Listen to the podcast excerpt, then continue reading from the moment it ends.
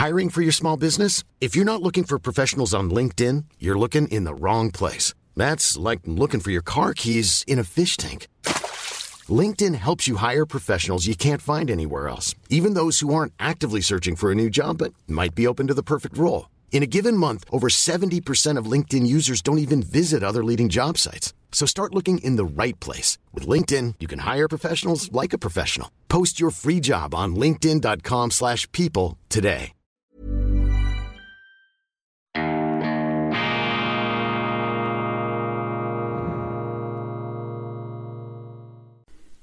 Grüezi miteinander, ganz herzlich willkommen, meine sehr verehrten Damen und Herren, bei Weltwoche Daily. Die andere Sicht, unabhängig, kritisch, gut gelaunt, schweizerische Ausgabe, natürlich auch über die Landesgrenzen hinausschauend, am Donnerstag, dem 27. Oktober 2022. Heute erscheint die neue gedruckte Weltwoche. Ich habe sie hier vor mir mit einer Spezialbeilage, die es in sich hat. Aber bevor ich da einsteige, eine allgemeine Bemerkung vorab etwas vom Wichtigsten, was ich hier ja auch schon eingestreut habe, ist das körperliche Wohlbefinden, um eine geistige Leistung zu vollbringen, um auch dieses Daily immer wieder hinzukriegen ist eine intakte Physis Voraussetzung. Und ich habe ein Interview kürzlich gemacht mit äh, meinem früheren Philosophieprofessor Hermann Lübbe. Es wird demnächst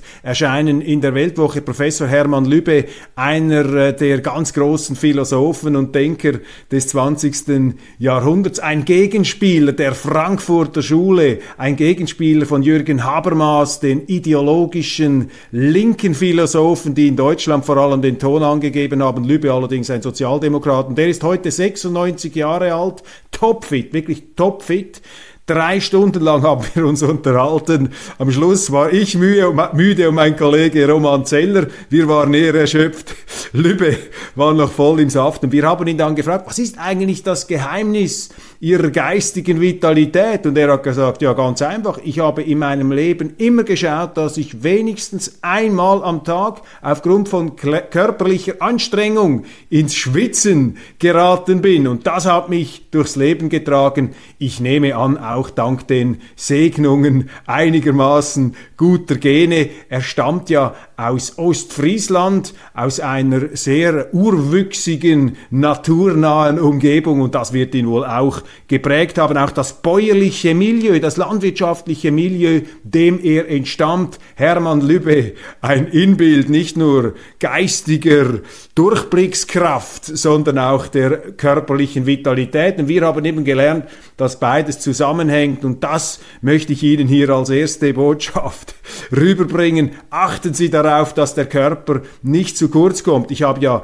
angefangen, 100 Liegestütze pro Tag zu machen. Das ziehe ich also durch seit dem letzten Mai. Das sieht man jetzt natürlich nicht da unter dem Pullover, aber der Trainingseffekt ist unverkennbar. Aber es geht hier nicht ums Optische, es geht auch äh, vor allem ums körperliche Grundgefühl, dass man sich einfach frisch und und, und präsent fühlt. Und ich glaube, das macht eine ganz, ganz große Differenz. Sicher sind da nicht alle Menschen gleich, aber für mich zum Beispiel ist das sehr wichtig. Nun aber zur neuen Weltwoche eine ganz gelungene Ausgabe. Das sage ich explizit als Lob an meine Kollegen Erik Ebneter und Beat Gigi, vor allem Beat Gigi, die das hier gestaltet haben mit einer Reihe von tollen Autoren, auch Comeback-Autoren könnte man sagen. Wunderbar.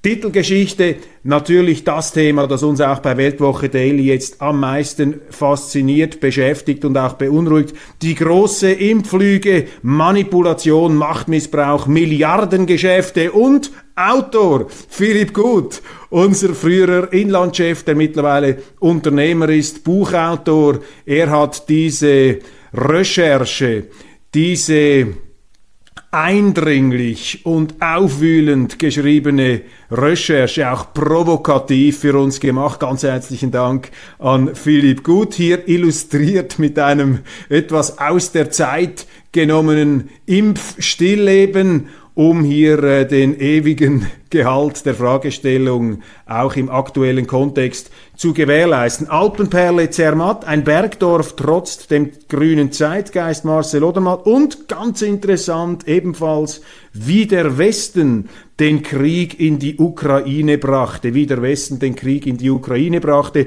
US-Historiker Benjamin Abelow kritisiert Washingtons Rolle. Großes Interview mit Roman Zeller, unserem Online-Chef.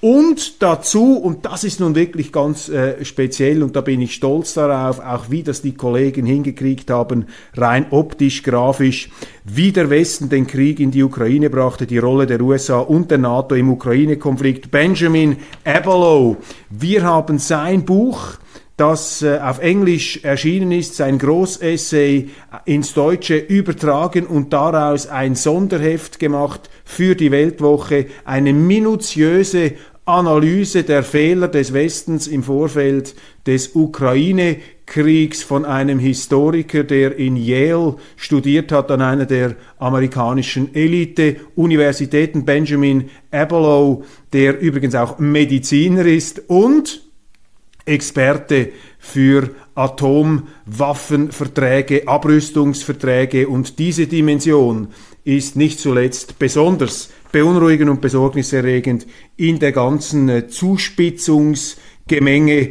Lage. Also diese Weltwoche jetzt am Donnerstag, meine Damen und Herren, die müssen Sie sich beschaffen, auch und gerade wegen dieses Sonderhefts von Benjamin Abelow, ähm, das wir Ihnen auch, ich habe jetzt mit den Kollegen noch nicht gesprochen, aber falls Sie das verpassen sollten, aus irgendwelchen Gründen, wobei eine Entschuldigung gibt es eigentlich nicht, dann äh, können wir das sicher möglich machen, dass Sie das auch noch nachbestellen können. Pures Gold, Milliardärsgattinnen, interessanter als Ihre Männer. Unsere Kollegin Julie Burchill hat hier ein Lob der Milliardärsgattinnen aufgeschrieben. Sarah Wagenknecht, die linke Sphinx von der Saar. Ralf Schuler analysiert das Phänomen der Linkspolitiker in, von der man ja nicht mehr so genau sagen kann, wie links sie eigentlich noch ist. Ich habe sie kennengelernt in deutschen Talkshows, da hat sie noch für die Enteignung von Millionären und Milliardären plädiert. Inzwischen äh, habe ich mich darüber mit ihr nicht unterhalten, aber sicherlich eine der interessantesten Frauen der deutschen Politik. Von links kommend auf der anderen Seite eine Alice Weidel, die ebenfalls jetzt im aktuellen Kontext äh, zulegt mit ihrer AfD, ist interessant. Jetzt auch in Baden-Württemberg habe ich gelesen, auf Weltwoche Online, drittstärkste Kraft. Also hier von zwei Seiten gleichsam die beiden Frauen. Eine Art Traumregierung, eine, ein, ein weibliches Duo, das da von unterschiedlichen Seiten Deutschland aufmischt. Jetzt unser Fokus auf Sarah Wagenknecht. Und das Schöne an der Weltwoche ist ja, dass man solche Namen im gleichen Atemzug nennen darf. In Deutschland ist das ja hoch problematisch. Da dürfen Sie als Journalist nicht die AfD auch nur halbwegs zustimmend oder lobend erwähnen. Dann Gnade Ihnen Gott. Dann äh, kommt da der Liebesentzug wie eine Kältefront, wie eine Eiszeit über sie. Zurück zum Frieden. Das ist das Thema meines Editorials mit einigen Gedanken, die ich hier auch schon probeweise einmal in die Runde geworfen habe, sozusagen die Münze in den Teich. Das ist ja auch das Schöne an Weltwoche Daily. Man kann seine Leitartikel, gewisse Gedanken improvisierend, wie in einer Jazznummer, in einem Jazzmusikstück kann man das improvisierend entwickeln, um es dann gedanklich und sprachlich festzuhalten in der gedruckten Weltwoche. Und hier nun mein Plädoyer für die Fähigkeit, für die Bereitschaft zum Verstehen, die Welt auch durch die Brille der anderen zu betrachten. Und das ist die große Gefahr, in der wir uns heute meines Erachtens befinden, dass wir äh, freiwillig, selbstgewählt, zu Höhlenbewohnern wieder geworden sind, dass wir uns in die Höhle unserer eigenen Vorstellungen und Projektionen zurückziehen, etwas in Platons Höhlengleichnis, der berühmte griechische Philosoph, der ja die Menschheit beschrieben hat als eine Gruppe von Höhlenbewohnern, die vorne an eine Höhlenwand schauen und da sehen sie die Schattenabbilder einer Sonneneinstrahlung, die sie dann mit der Wirklichkeit verwechseln.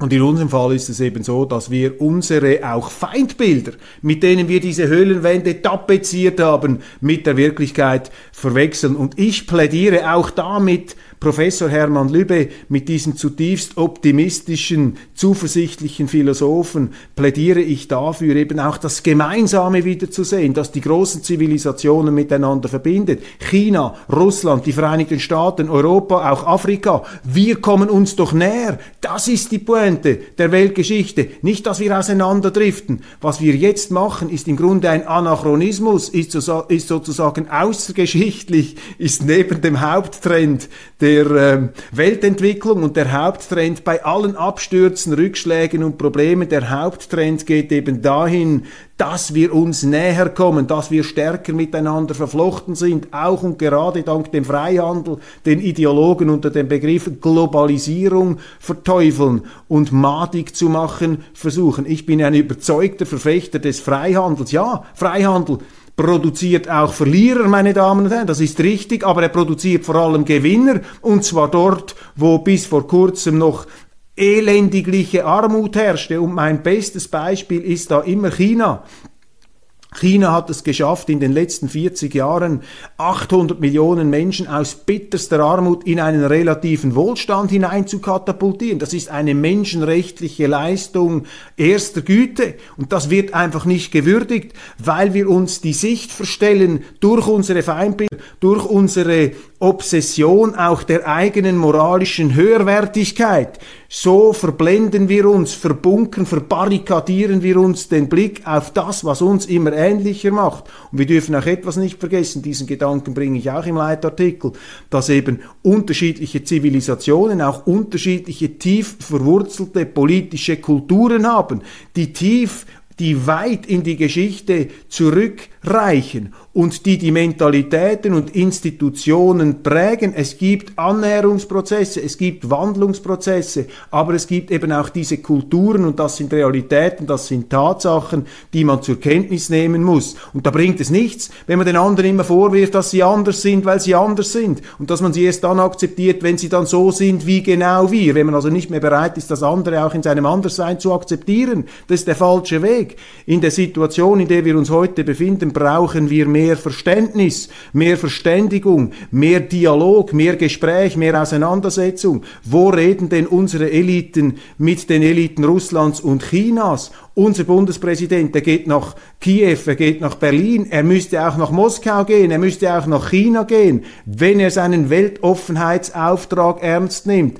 Unsere Leute müssen mit allen sprechen und das gilt auch für die Deutschen, das gilt für die Amerikaner. Und sobald man sich einbunkert, im Glauben, man habe natürlich durch Kommunikationstechnologien und die eigene Ausbildung und die eigene Intelligenz sowieso die Weisheit mit Löffeln gefressen, dann sind sie im falschen Film, dann sind sie bereits in der Selbsthypnose, dann sind sie in der Selbstüberschätzung auch und dann rasseln sie in Konflikte hinein, die im Grunde die Chancen, die sich bieten. Die Welt hatte noch nie solche Chancen, wie wir sie heute haben. Die Chancen des Zusammenwachsens, die Chancen der Zusammenarbeit, auch angesichts der Probleme. Wir haben wunderbare Chancen, aber wir haben auch erhebliche Probleme. Und die müssen wir doch durch Zusammenarbeit lösen. Das bringt nichts, wenn wir diese Lebensadern zerhauen, zerschlagen, wenn wir uns da eben in die Höhlen zurückziehen, auf unsere Schollen, auf unsere Kontinente und uns dort einbunkern im Bewusstsein, den anderen überlegen zu sein. Das ist einfach falsch. Das ist mein Plädoyer.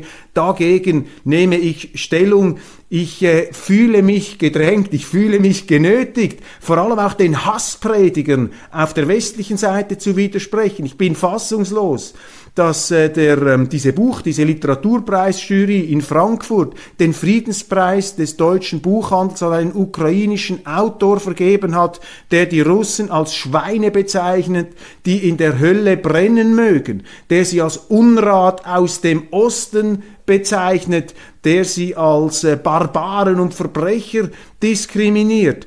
Ich nehme das diesem Autor nicht einmal übel, der ist in einer Kriegssituation. Das ist verständlich, dass ihm die Gäule durchgehen, dass ihm die Sicherungen durchbrennen. Aber ein Alarmsignal, meine Damen und Herren, ist es, wenn eine Literaturpreisjury einen Friedenspreis für diesen Wortgebrauch ausgibt, prämiert.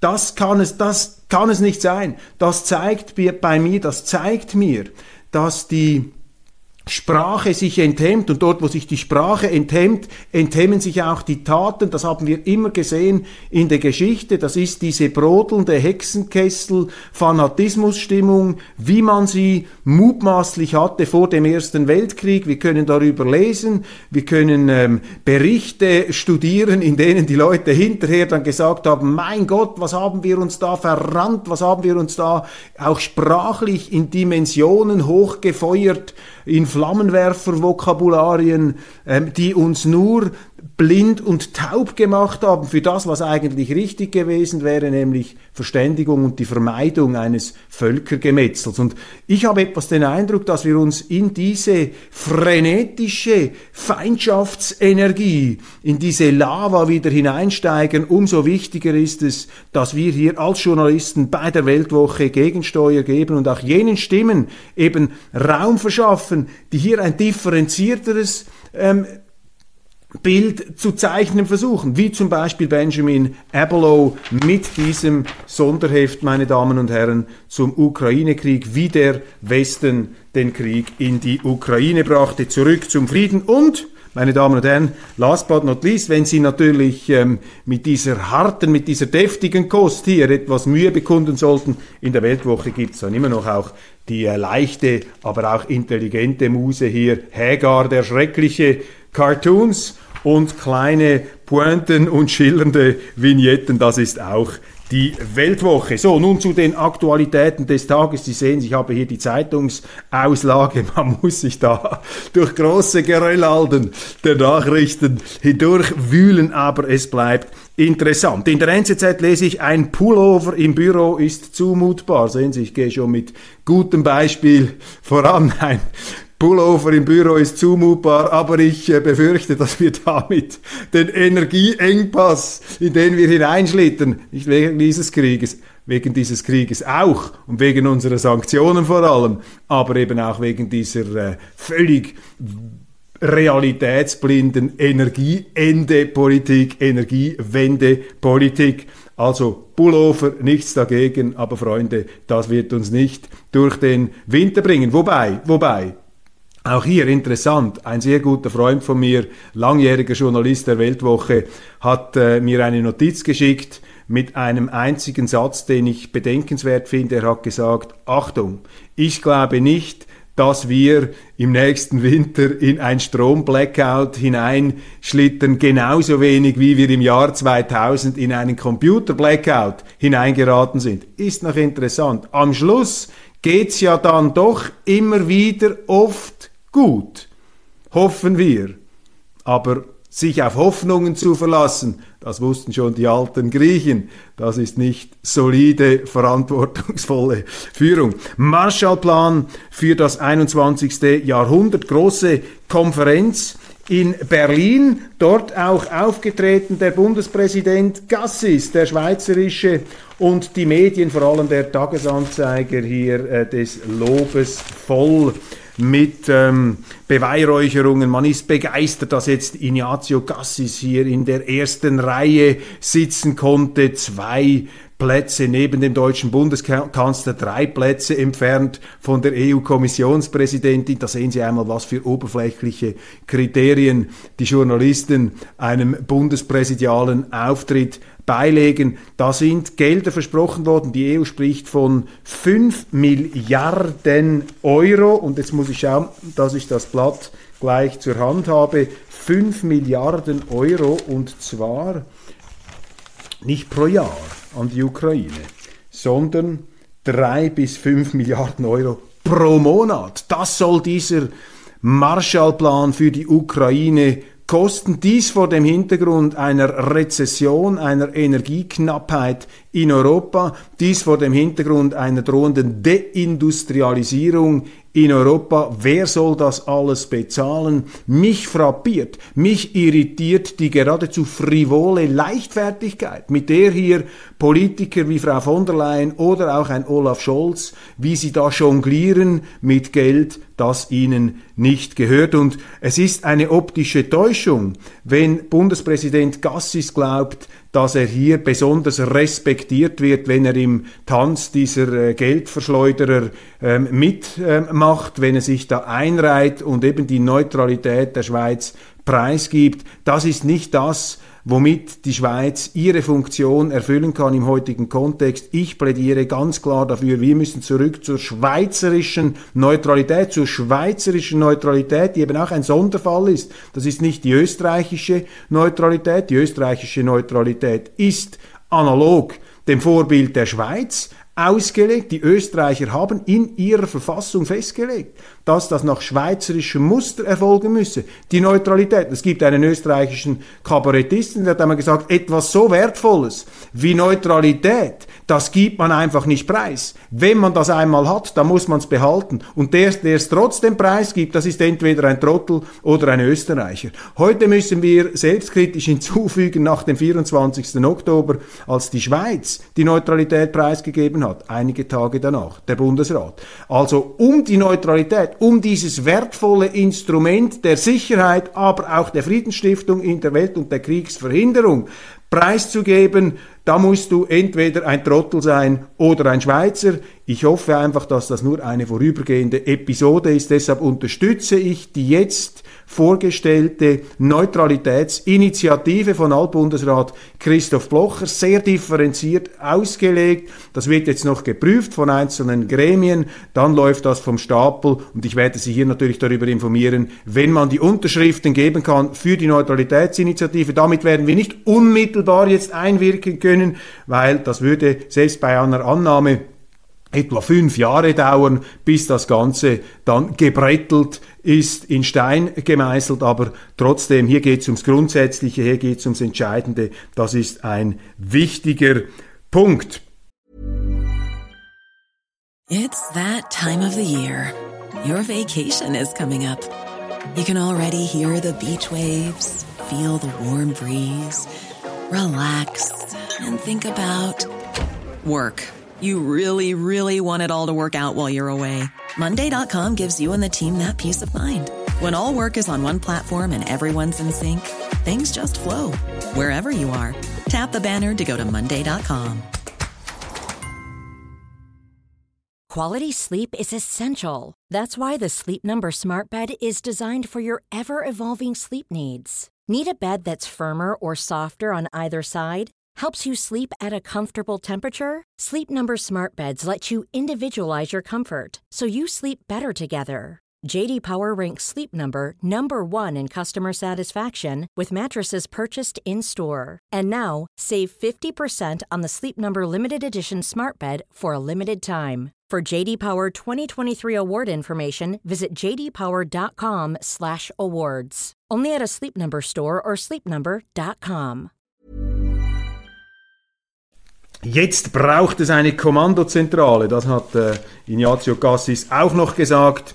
In Berlin eine Kommandozentrale, äh, da läuft's mir jeweils kalt den Rücken herunter, wenn ich äh, die EU, Krieg, Kommandozentrale und die Schweiz da möglicherweise auch im Führungsbunker, das ist möglicherweise mit ziemlicher Sicherheit, das ist der falsche Weg. Peinliche Ukraine-Panne, die Demokraten zerlegen sich selbst. Auch da, ich bringe diese Schlagzeilen, um Ihnen auch die Schlagseite der Berichterstattung unserer Mainstream-Medien etwas vorzuführen. Hier am Beispiel der neuen Zürcher Zeitung. Was ist diese peinliche Ukraine-Panne? Ja, prominente, junge Demokraten haben die Regierung Biden aufgefordert, ihre kriegstreiberische Politik gegenüber Russland zu überdenken und auf Friedensverhandlungen abzuheben. Und das ist ihnen nun ähm, peinlich geworden, vor allem deshalb, weil eben die Republikaner eben dies auch ähm, angemeldet haben und jetzt hat man aus parteitaktischen Gründen das wieder zurückgezogen. Aber die Peinlichkeit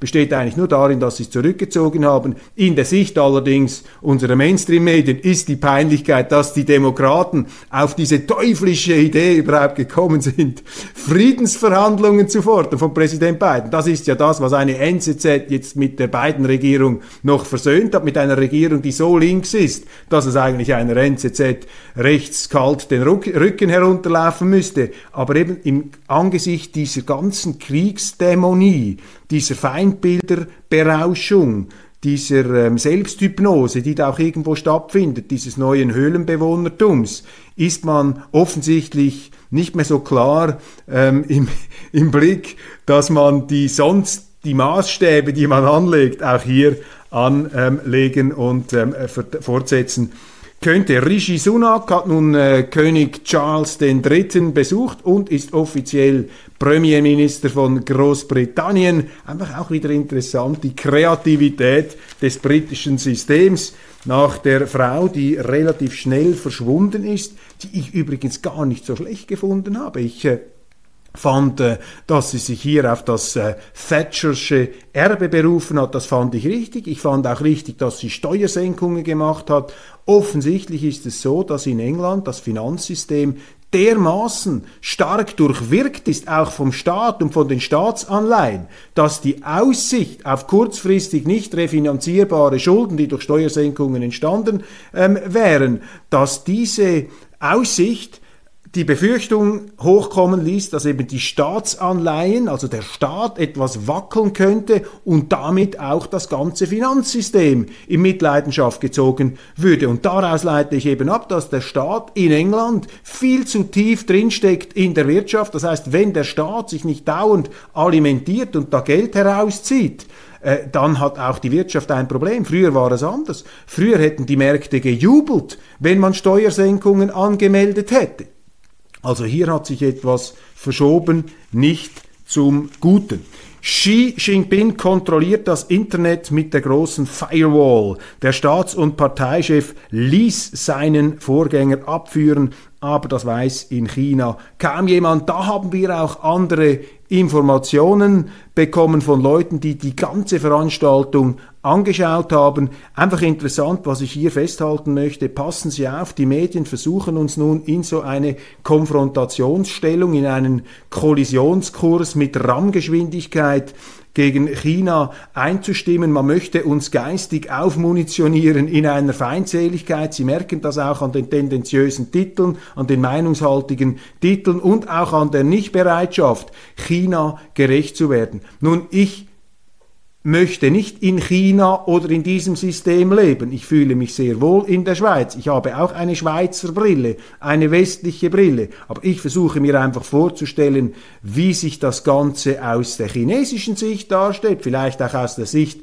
der chinesischen Regierung, die eine Art Wiederauflage des chinesischen Kaiserreichs ist, mit Xi Jinping als dem modernen Kaiser von China und seinen Mandarinen, diesen Legionen von hervorragend ausgebildeten Staatsdienern, die eben glauben, dass eine perfekt organisierte und auch äh, professionelle, hochprofessionelle Bürokratie die Geschicke eines Landes äh, leiten kann, auch Ordnung herstellen kann, dieses Land zusammenhalten kann. Da haben sie eine andere Nuancierung von Freiheitsbegriffen, dann haben sie einen anderen Umgang vielleicht auch mit dem Internet, mit den Medien, dann haben sie Angst, dass zum Beispiel auch Fake News oder ausländische Einflussnahmen, dass die eine Unordnung ins Land bringen könnten. Und die Amerikaner, ähm, die westlichen Mächte, die haben ja nachweislich immer wieder probiert, probieren es noch, über NGOs, über Menschenrechtsorganisationen ähm, Staaten zu destabilisieren. Und wenn Washington immer erklärt, dass äh, die Absicht darin besteht, in Moskau und in Peking einen Regimewechsel herbeizuführen und dann einwirkt über NGOs, ja, da muss man sich ja nicht fragen, warum Xi Jinping im Gegenzug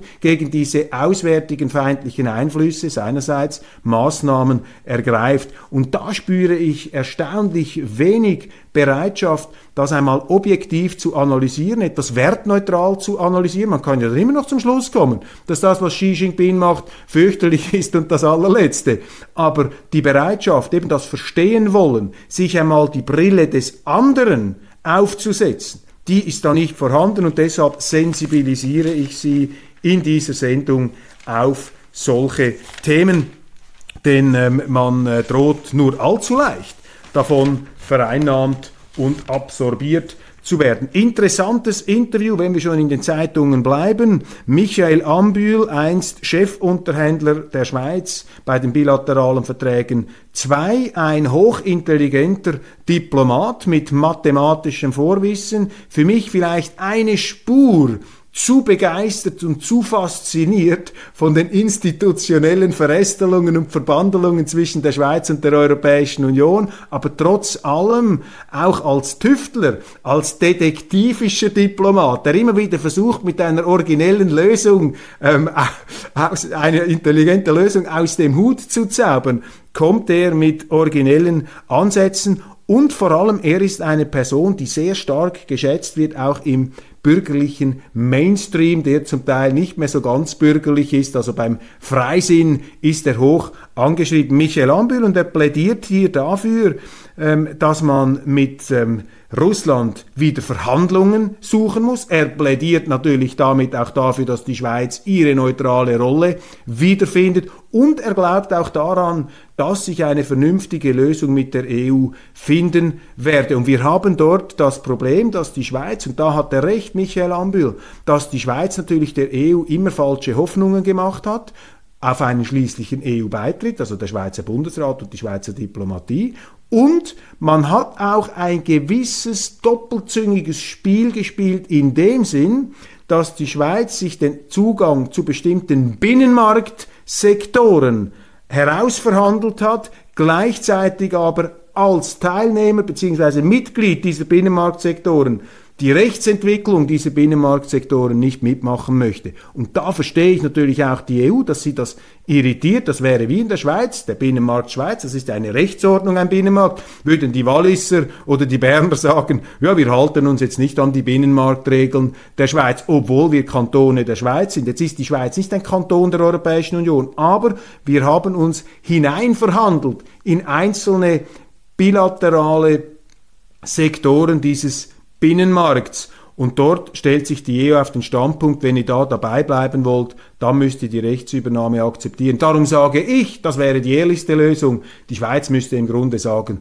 das war ein Fehler. Wir sollten nicht diese Binnenmarktteilnahme machen, weil da hat die EU dann einen Punkt, auch ein Druckmittel. Natürlich haben in der Schweiz auch jene Kreise das vorangetrieben, die über diese teilweise Binnenmarkt Assoziierung, wie es heißt, diese Anbindung an den Binnenmarkt, die Schweiz durch die Hintertür in die EU schmuggeln wollten. Und das hat natürlich äh, eine ungute Gemengelage auch von begründeten Ressentiments auf Seiten der Europäischen Union produziert. Und ich bin ein Verfechter der Ehrlichkeit. Ich würde der EU einfach sagen, Entschuldigung, wir, ähm, wir müssen uns da wieder etwas entflechten. Ist vermutlich politisch schwierig durchzubringen, weil das von den EU-Turbos in der Schweiz dermaßen ähm, hochstilisiert wird als Überlebensfrage, dass sie dann den Tod der Schweiz an die Wand malen würden. Übrigens auch interessant, dass die Leute, die in der Schweiz in die EU drängen, das sind auch die größten Gegner der Neutralität. Das sind die, die am meisten auch diesen Ukraine-Krieg jetzt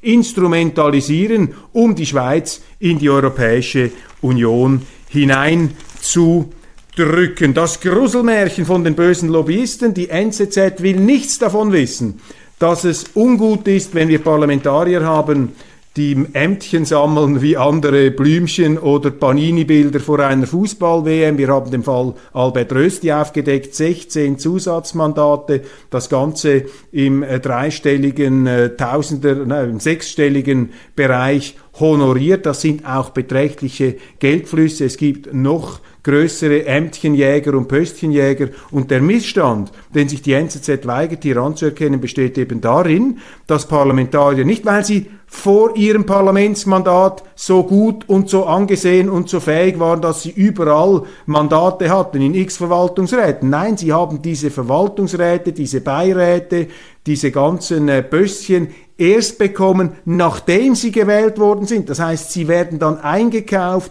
als Parlamentarier von bestimmten Organisationen, von denen sie sich bezahlen lassen, damit sie deren Interessen vertreten. Und als Wähler weiß ich ja dann nicht mehr, in welcher Rolle und in wessen Auftrag wer jetzt spricht. Und das einfach pauschal für unproblematisch zu erklären, das zeigt Ihnen, dass eine NZZ einfach aus meiner Sicht zu nahe an diesem politischen Apparat klebt und zu wenig Distanz aufweist zu den ähm, Institutionen. Solange Putin lebt, gibt es keinen Frieden, sagt Andrei Kurkov, Das ist ein äh, St. Petersburger und heute in Kiew lebender Schriftsteller. Solange Putin lebt, gibt es keinen Frieden. Ja, jetzt ist die NZZ also auch bei denen, die indirekt schon zur Ermordung des russischen Staatschefs aufruft, eines Staatschefs, den wir auch wieder aus der Geschichte Russlands heraus beurteilen müssen, tief verwurzelte politische Kultur. Putin ist einfach ein moderner Zar.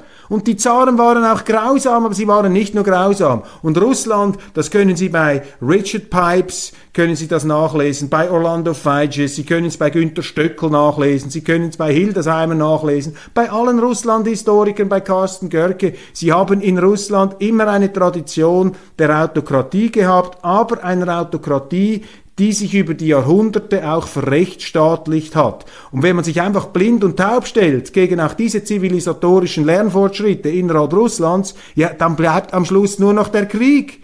Und ich verstehe einfach nicht, wie sich Journalisten, Intellektuelle hier zu Hasspredigern einer kriegerischen Verschärfung machen können. Wir müssen doch jetzt über den Frieden denken. Es bringt doch nachdenken. Es bringt doch nichts, wenn man sich hier hineinsteigert in solche Dämonisierungen, in solche Fertigmacher-Fantasien. Die Kritik an Katar ist scharf und heuchlerisch. Man hätte die Fußball-WM nie an Katar vergeben dürfen. Auch das ist eine These, hier stellvertretend die NZZ, halte ich für völlig falsch. Wieso hätte man diese WM nie an Katar vergeben dürfen? Was ist jetzt da wieder falsch? Müssen wir uns im Fußball auch noch in der eigenen Höhle einbunkern? Meine Damen und Herren, der Fußball, das hat ja der frühere FIFA-Präsident Sepp Blatter auf die ihm eigene Art einmal wunderbar zum Ausdruck gebracht. Der Fußball ist rund. Das ist 360 Grad, der ist anschlussfähig nach allen Seiten, da können Sie die ganze Welt zusammenbringen. Der Sport ist doch auch eine Brücke der Zivilisation. Ich finde das großartig, dass die muslimische Welt einen Fußball-WM aus. Man müsste noch eine Damenfußball-WM machen, wo die Frauen dann ohne Schleier und in kurzen Hosen spielen. Das hätte einen Emanzipationsschub auf dem grünen Rasen und dann können auch die grünen Islamisten davon vielleicht sich etwas inspirieren lassen. Ich will jetzt hier nicht in Naivität verfallen, aber das ist doch, meine Damen und Herren, die Chance, die auch der Sport bietet. Aber im Moment ist wieder der Höhlenbewohner-Modus angesagt. Auch im Sport ist verboten, hier eine ähm, ist verboten, hier eine WM nach Katar zu vergeben. Dummes Zeug ist eine gute Sache dass man den Frieden, äh, dass man die Fußball-WM in Katar macht. Ich finde, man sollte der FIFA einmal einen Friedensnobelpreis verleihen. Man müsste rückwirkend Sepp Blatter einen Friedensnobelpreis für den Fußball verleihen. Das wäre eine verdiente Auszeichnung. Friedensnobelpreis für Sepp Blatter. Von mir aus auch für die FIFA. Ich will es gar nicht ad persona äh, nehmen. Man kann alle FIFA-Präsidenten der letzten Jahrzehnte zusammennehmen. Nur für Gianni Infantino. Das fände ich jetzt ein bisschen zu viel der Ehre, weil der gute gute Gianni Infantino für mich jetzt noch nicht gezeigt hat, dass er da diese FIFA besonders weiterbringen kann. Er scheint sich etwas darauf zu konzentrieren, sich vor allem an seinem früheren ähm, äh, Chef, nicht Chef, aber an seinem Vorgänger Sepp Blatter abzuarbeiten. Das finde ich nicht so gut, wenn ein neuer Chef quasi sich damit profiliert, den alten Chef ans Messer zu liefern. Die Medien, die NZZ, der Tagesanzeiger mit seitenfüllenden Berichten über den neuen, offenbar weltbewegenden Podcast von Matthäa Meyer und Cedric Wermuth, die beiden SP-Chefs, sprechen zusammen, nehmen das auf und diskutieren das und das wird jetzt in den Medien als gigantische Leistung gefeiert. Die sind ja sowieso im gleichen Präsidium, stellen Sie noch ein Mikrofon hinein. Wo ist jetzt da die Leistung? Gleichgesinnte reden mit Gleichgesinnten über Gleichgesinntes. Also es wäre höchste Zeit, mal eine Seite über Weltwoche Daily zu bringen, die erst recht nach unseren Einschalt Quotenrekord. Notstand. Kantone müssen doppelt so viele Flüchtlinge übernehmen. Riesenthema. Und damit komme ich dann schon langsam zum Schluss dieser Sendung. Das Flüchtlingswesen platzt aus allen Nähten. Der Bund kommt nicht mehr zu Rande mit seinen Asylzentren. Jetzt werden die Kantone da einfach äh, bestückt. Und das ist eine soziale Bombe, das ist auch eine Kostenbombe. Wir haben dieses Asylthema nicht mehr im Griff. Da ist eine Verluderung findet statt, eine Verwischung aller, äh, aller Kategorien, ein sogenanntes Asylchaos. Ich sage immer, ein Asylchaos ist, wenn man nicht mehr unterscheidet zwischen Menschen, die asylberechtigt sind, persönlich an Leib und Leben bedroht, zweitens Kriegsvertriebenen, denen man Schutz gibt auf Zeit und drittens der großen, großen Mehrheit an Wirtschaftsmigranten. Zwar verständlich, dass sie kommen wollen, aber man kann sie unter dem Asyltitel nicht ins Land lassen, sie müssen auf ordentlichem Weg kommen. Das Problem ist, dass in diesem Gutmenschentum, in diesem Moralismus, wo die Medien auch mitmachen, die das Ganze aufdecken müssten, um das Asylrecht zu schützen, aber dieses Gutmenschentum macht eben alles kaputt, ist man nicht mehr bereit, diese Unterscheidungen zu treffen und sagt, ja, ihr müsst alle kommen, ihr seid alles arme Kerle, uns geht's ja gut und zahlen müssen sie ja dann immer die anderen. Ausbaden müssen sie immer die anderen. Und diese Zuwanderung trifft ja nicht die Wohlhabenden in ihren wunderbaren Einfamilienhäusern und, äh, und wo sie sonst oder Eigentumswohnungen. Nein, das trifft natürlich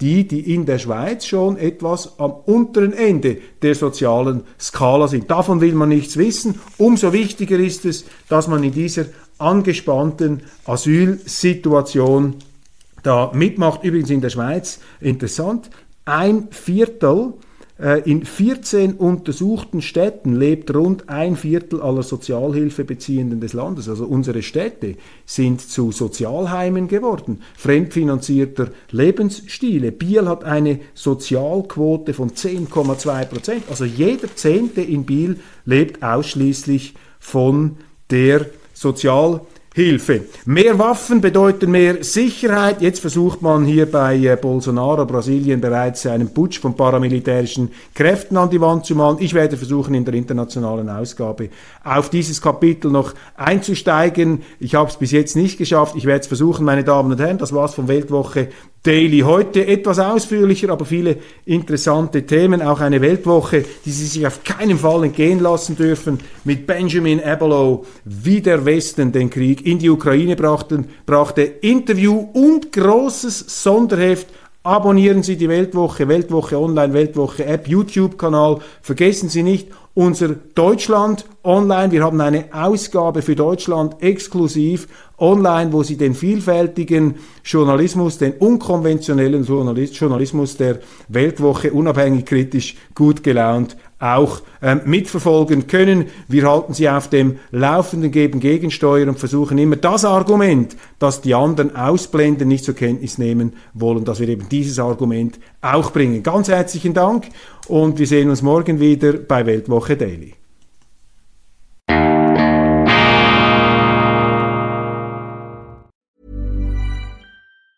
Want truly hydrated skin? Midosia's Body Care Breakthrough Hyaluronic Body Serum. It's clinically proven to increase hydration by 161%. It's lightweight, fast absorbing, and delivers 24 hours of hydration for silky smooth skin without any sticky afterfeel. Treat your skin to clean vegan skincare from Osea. Get 10% off your first order with code SUMMER at OseaMalibu.com. That's O S E A Malibu.com code SUMMER.